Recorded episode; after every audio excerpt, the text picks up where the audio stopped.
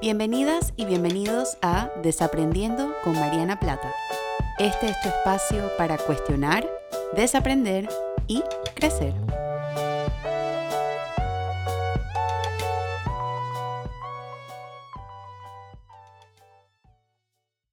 Hola a todas y a todos y bienvenidos a un nuevo episodio de Desaprendiendo. Yo soy Mariana y como siempre estoy súper contenta de estar compartiendo con ustedes una semana más, de estar, eh, que me den el permiso y la oportunidad de compartir el tiempo y, la energía que sé que deben estar protegiendo muchísimo en estos tiempos de, de hiperalerta o de crisis que estamos viviendo ahorita mismo. Y ese es precisamente lo que me inspiró a crear el episodio de hoy que es acerca del autocuidado y particularmente porque es importante autocuidarme. Yo he estado hablando del autocuidado ya un tiempo, em, pero particularmente en este periodo donde estamos tan susceptibles a diferentes cosas, me parece que el autocuidado es incluso hasta más importante y valioso que en cualquier otro momento. Entonces este episodio tiene la intención un poco de ayudarles a crear como una guía de autocuidado que vaya en sintonía con ustedes y con lo que ustedes necesitan, porque creo que esto nos está dando una oportunidad de poder poner esto en práctica quizás mucho más que antes. Algo que yo he conversado mucho con las personas a mi alrededor y también dentro de mi trabajo es que esta, pareciera que esta crisis o que esta pandemia o que esta cuarentena está obligando a la gente a encontrarse consigo misma y consigo mismo. Eso para quienes no tienen esta práctica puede resultar algo muy ansioso, puede resultar algo muy abrumador y pueden encontrarse quizás en momentos de alto estrés durante la semana porque no saben cómo balancear esto. Y yo creo que las personas que quizás tienen un poquito más de conciencia acerca de sus cuerpos y acerca de sus emociones, acerca del vocabulario emocional, quizás pueden tener algunas herramientas o posean algunas herramientas para poder encontrarse con, con ellas mismas y con ellos mismos, pero eso no necesariamente nos hace este, como invencibles en caer en estos huecos y en, rescatar las herramientas de autocuidado. Entonces yo creo que esto es válido para cualquier persona sin importar quizás el nivel de desaprendizaje personal o de desaprendizaje emocional en los que estén ahorita mismo. Entonces, el autocuidado es eh, la capacidad que tenemos, así mismo como lo dice la palabra, de cuidarnos y atender nuestras necesidades propias nosotros mismos y nosotras mismas. ¿Por qué esto es tan importante o por qué es tan importante particularmente dentro de una crisis?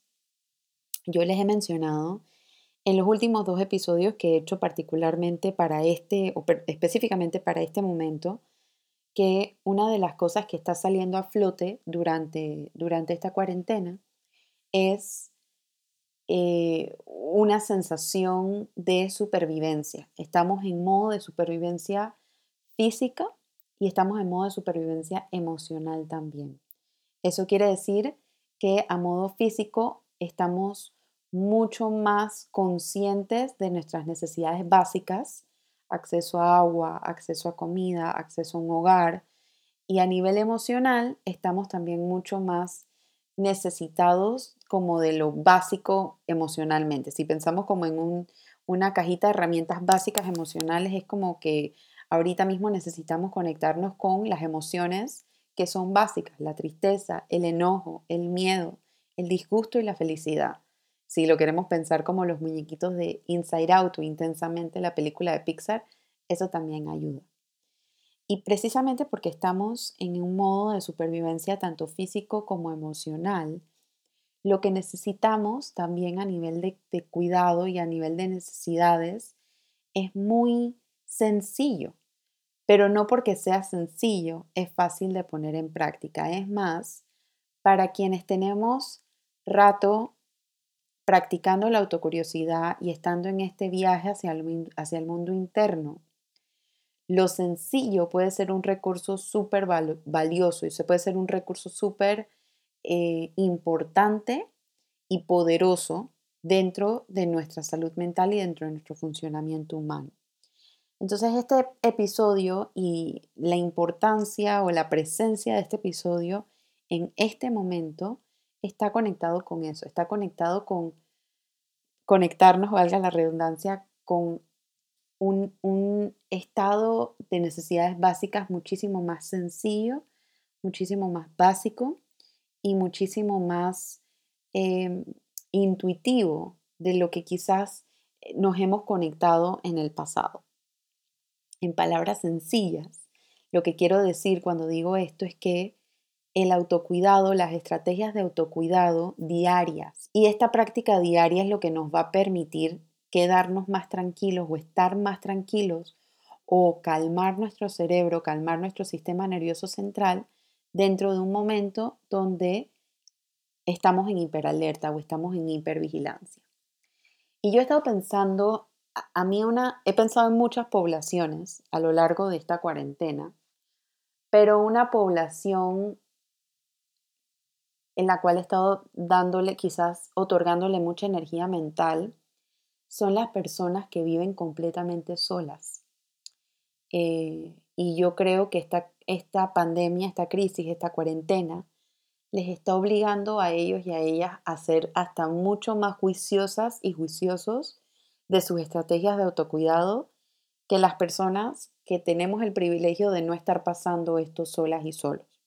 ¿Por qué lo digo? Porque las personas que no estamos solas y solos tenemos a gente, tenemos a personas, podemos hacer contacto físico con la gente, podemos dar un abrazo, podemos tocar a alguien, ver a alguien físicamente.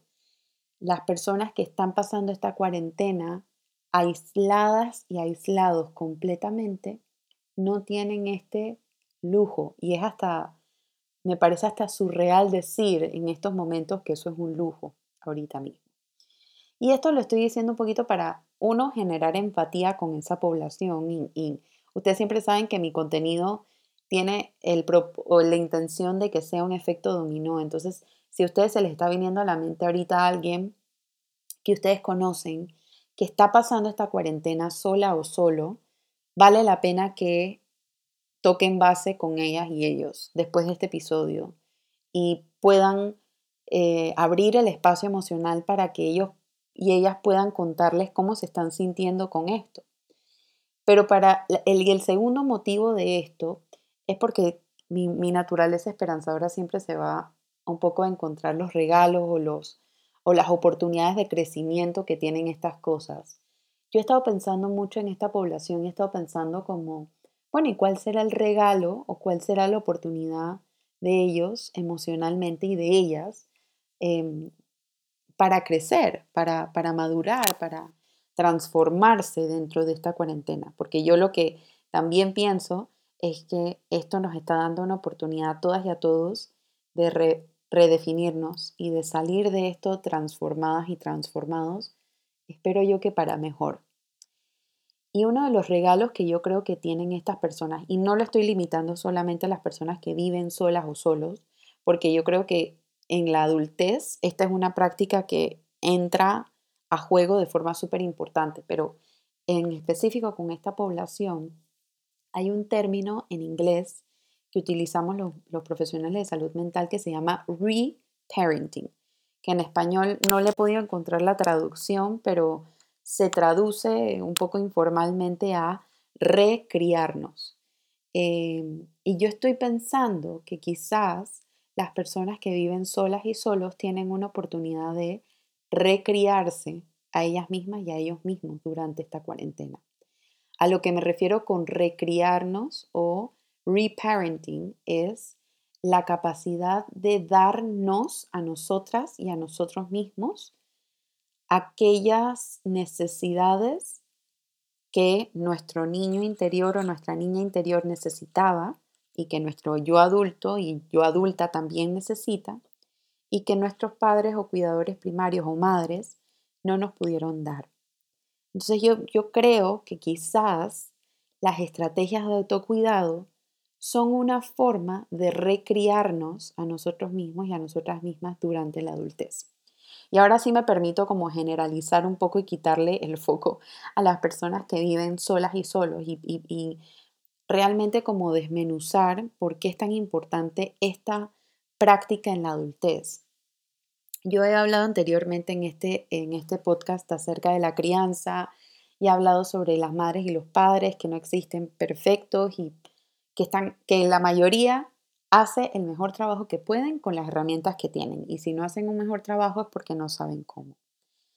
Partiendo de esa premisa y quitando un poco el juicio o la culpa o la vergüenza de lo que nuestros cuidadores primarios nos dieron o no nos dieron, yo creo que hay un hay una cualidad de responsabilidad que nosotras tenemos y nosotros tenemos dentro de la adultez de qué hacemos con esa información. Entonces, si por ejemplo yo estoy identificando que a mí me hubiese encantado que mi madre o mi padre me validaran o que mis cuidadores primarios me validaran al yo llegar de la escuela con un boletín del cual yo me sentía orgullosa o orgulloso, no sentía ese nivel de orgullo por parte de ellos o de que desde muy pequeña o muy pequeño tuve que cocinarme mis propias comidas y me hubiera encantado tener a un cuidador primario que me cocinara. O sea, estas cositas dentro de nuestra infancia o dentro de nuestra adolescencia que nos hubiese encantado tener. En la adultez tenemos una oportunidad de sanar esas heridas a través de la recrianza a través del establecimiento de prácticas diarias y de estrategias de autocuidado que nos den a nosotras mismas y a nosotros mismos aquello que siempre anhelamos, que siempre necesitamos y no tuvimos los recursos, no tuvimos las oportunidades, no tuvimos el espacio para poder experimentarlo. Y en mi opinión, esta cuarentena, esta crisis, esta situación actual, nos está dando una oportunidad de recriarnos a nosotras y a nosotros mismos y de apropiarnos de esta responsabilidad y de volver a nutrir a esa niña o ese niño interior que está tan necesitado de afecto como tu yo adulto o tu yo adulta. Entonces es una buena oportunidad para conectarnos con esa parte más vulnerable, con esa parte más emocional, con esa parte más humana para salir de estos más completos y más completas. Entonces, a eso es lo que yo me refiero cuando hablo de la recrianza o del reparenting. Es una oportunidad de autosanar. Eso no quiere decir que el dolor se va a minimizar. Eso no quiere decir que la, va a ser un borrón y cuenta nueva, porque nada en esta vida lo es. Cuando asumimos una postura de borrón y cuenta nueva, lo que estamos haciendo es privándonos a nosotras mismas y a nosotros mismos de la oportunidad de desaprender y volver a reaprender cosas nuevas. Ese es un episodio que tengo pendiente para darles, porque yo, incluso alguien me lo preguntó, me dice, ¿qué pasa después de que desaprendes? Y de esto se trata la recrianza, de que no hay nada que yo haga que me haga menos valiosa o menos valioso. Ya yo desaprendí eso. ¿Cómo reaprendo algo nuevo? Y las estrategias de autocuidado en este momento nos permiten hacer esto. Nos permiten conectarnos con algo distinto. Nos permiten reevaluar qué es lo necesario en mi vida. Nos permiten hacer un inventario emocional y equipar a nuestro mundo interno de nuevas semillas para verlas florecer. Quizás en este momento donde se nos están poniendo muchas limitaciones para accesar el mundo externo, es una buena oportunidad para empezar a cuidar y atender nuestro mundo interno. Entonces, ¿cómo se hace esto? ¿Cómo se hace estas estrategias de autocuidado? ¿Cómo se ven? Yo creo que lo importante o una forma en la que a mí me gusta dividirlo es como hay estrategias de autocuidado a nivel físico, hay estrategias de autocuidado a nivel emocional y hay estrategias de autocuidado a nivel espiritual. Las tres son increíblemente importantes, pero nuevamente el nivel de prioridad o en cuál te decidas enfocarte tú primero va a depender totalmente de ti y va a depender totalmente del área que tú sientas que te está haciendo más falta hoy en día. Y algunas cosas que se pueden hacer para, para, ya aquí metiéndome más en el tema práctico, tenemos que curar el contenido que estamos consumiendo, porque yo puedo acceder a esa información luego online, pero yo realmente no puedo sentarme a ver una hora de ese, de ese contenido visual porque me está haciendo un efecto eh, de mucha ansiedad y de mucho estrés en mi sistema nervioso central y en mi cuerpo. Entonces, curar el contenido que estamos consumiendo también a nivel de las redes sociales. Yo creo que este es un buen momento para hacer em, limpieza de, cuentas que ya no te sirvan. Si no le está agregando valor a tu vida, si no está apareciendo, si no está este, agregándole algo a tu, a tu estado emocional, si no le está dando una perspectiva diferente, si no te está nutriendo de cualquier forma, tienes permiso de dejar de seguirla o de silenciar la cuenta o de bloquear también. Si, por ejemplo, estás en una red social donde eso se permite, lo puedes hacer. Incrementar las conexiones a través de las videollamadas es indispensable y particularmente a la gente que está sola y que está solo. Y si ustedes están identificando personas así, es probablemente gente que, le, que, siente que está incomodando cuando hace esto, puede sentirlo. Entonces, yo les invito a que extiendan una comunicación solidaria y vulnerable de, oye, estoy pensando en ti, vamos a conversar, hagamos una videollamada, te puedo llamar, cualquier cosa, hagamos ejercicio juntas, juntos, lo que sea pero toquen base con sus seres queridos e incrementen las conexiones. La tecnología nos ha dado una excelente herramienta para poder hacer esto. Hacer espacio para la diversión y el humor es muy importante. Cuentas de memes que les encanten, TikToks, videos, este, personas que les hagan, les hagan sonreír. Contacten a esas personas con más frecuencia, incluyan el humor dentro de su día a día y es una buena estrategia de autocuidado. Tomen agua constantemente. Esto es súper importante. Una práctica que a mí me gusta mucho es el journaling o escribir. Me, a mí me encanta esta estrategia de autocuidado porque me permite poner en papel todo lo que está en mi mente.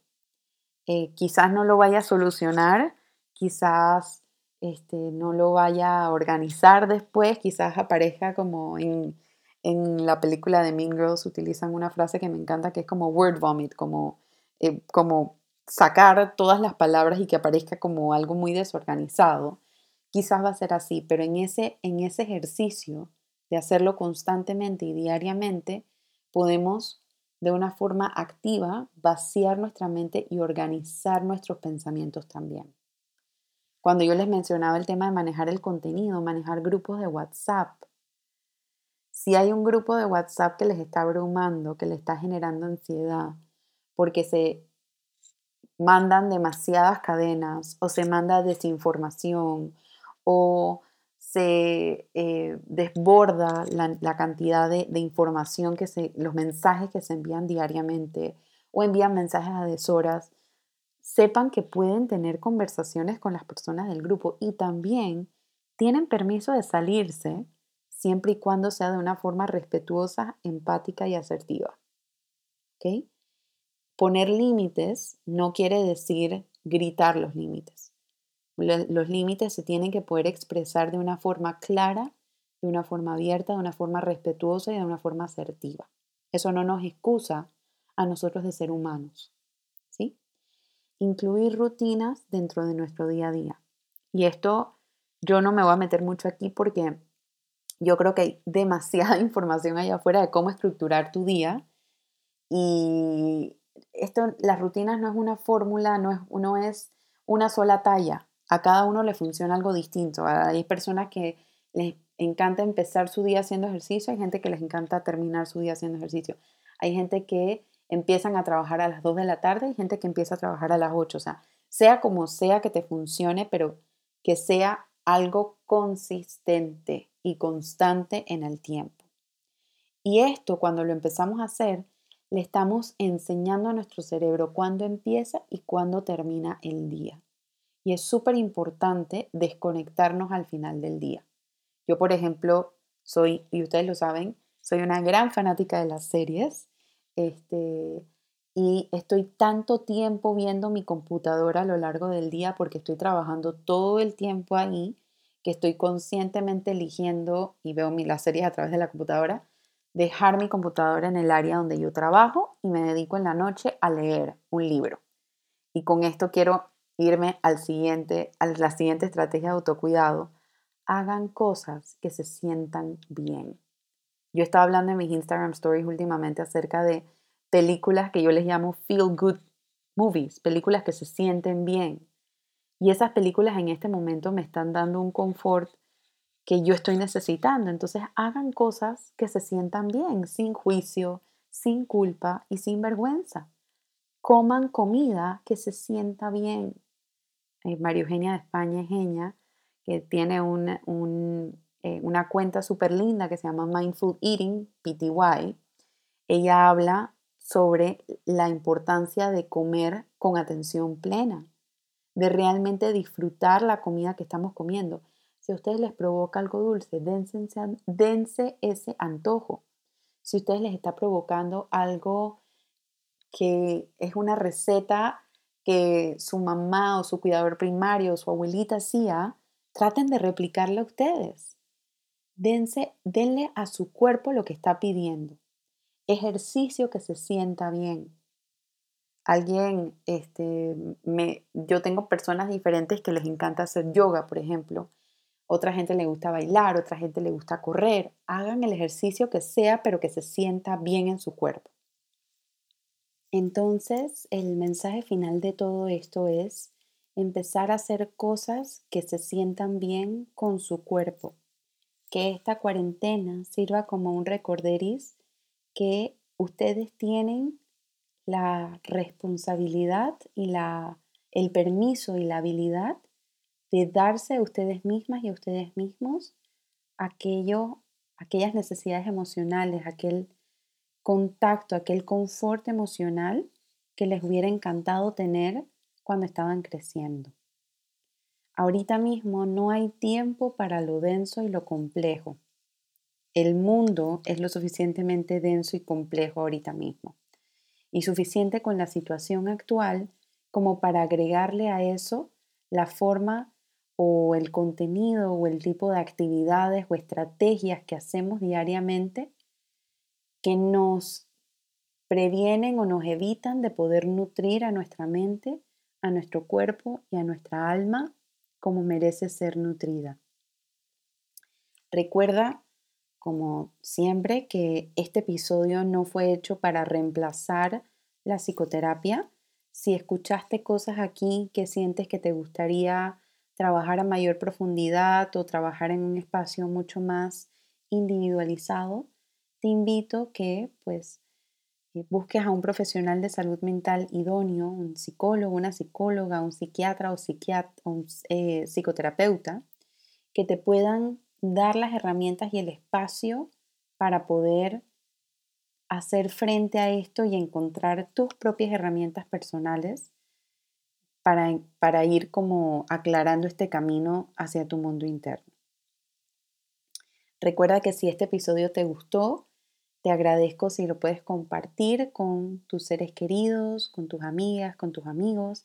Y si me estás escuchando por Apple Podcast, te agradecería muchísimo que me dejes por ahí una notita de qué te parecen estos episodios. Eh, mi lenguaje de amor es el, las palabras, entonces todo lo, que te salga auténtico y te, te, parezca congruente con cómo te estás sintiendo con este episodio, te lo agradecería muchísimo que me dejes un, un comentario por allá para poder leerlo. Y si tienes comentarios de este episodio o preguntas o eh, de repente posibles temas que te gustaría que hable en episodios futuros, siéntete en plena libertad de hacérmelos llegar a través de mis redes sociales, arroba Mariana Plata PSY, o a través de mi correo info arroba marianaplata.com. Muchísimas gracias por compartir conmigo una semana más, por darme permiso y espacio de estar contigo una semana más. Sé que en estos tiempos debemos estar curando mucho el contenido que consumimos y me siento muy agradecida que eh, pues me estés permitiendo poder estar aquí contigo ahorita mismo. Y nos vemos la próxima semana con un nuevo episodio y un nuevo tema para desaprender. Te mando un fuerte abrazo virtual. Mantente a salvo, quédate en casa, cuídate a ti misma, a ti mismo y cuida a tus seres queridos también. Nos vemos la próxima semana. Chao.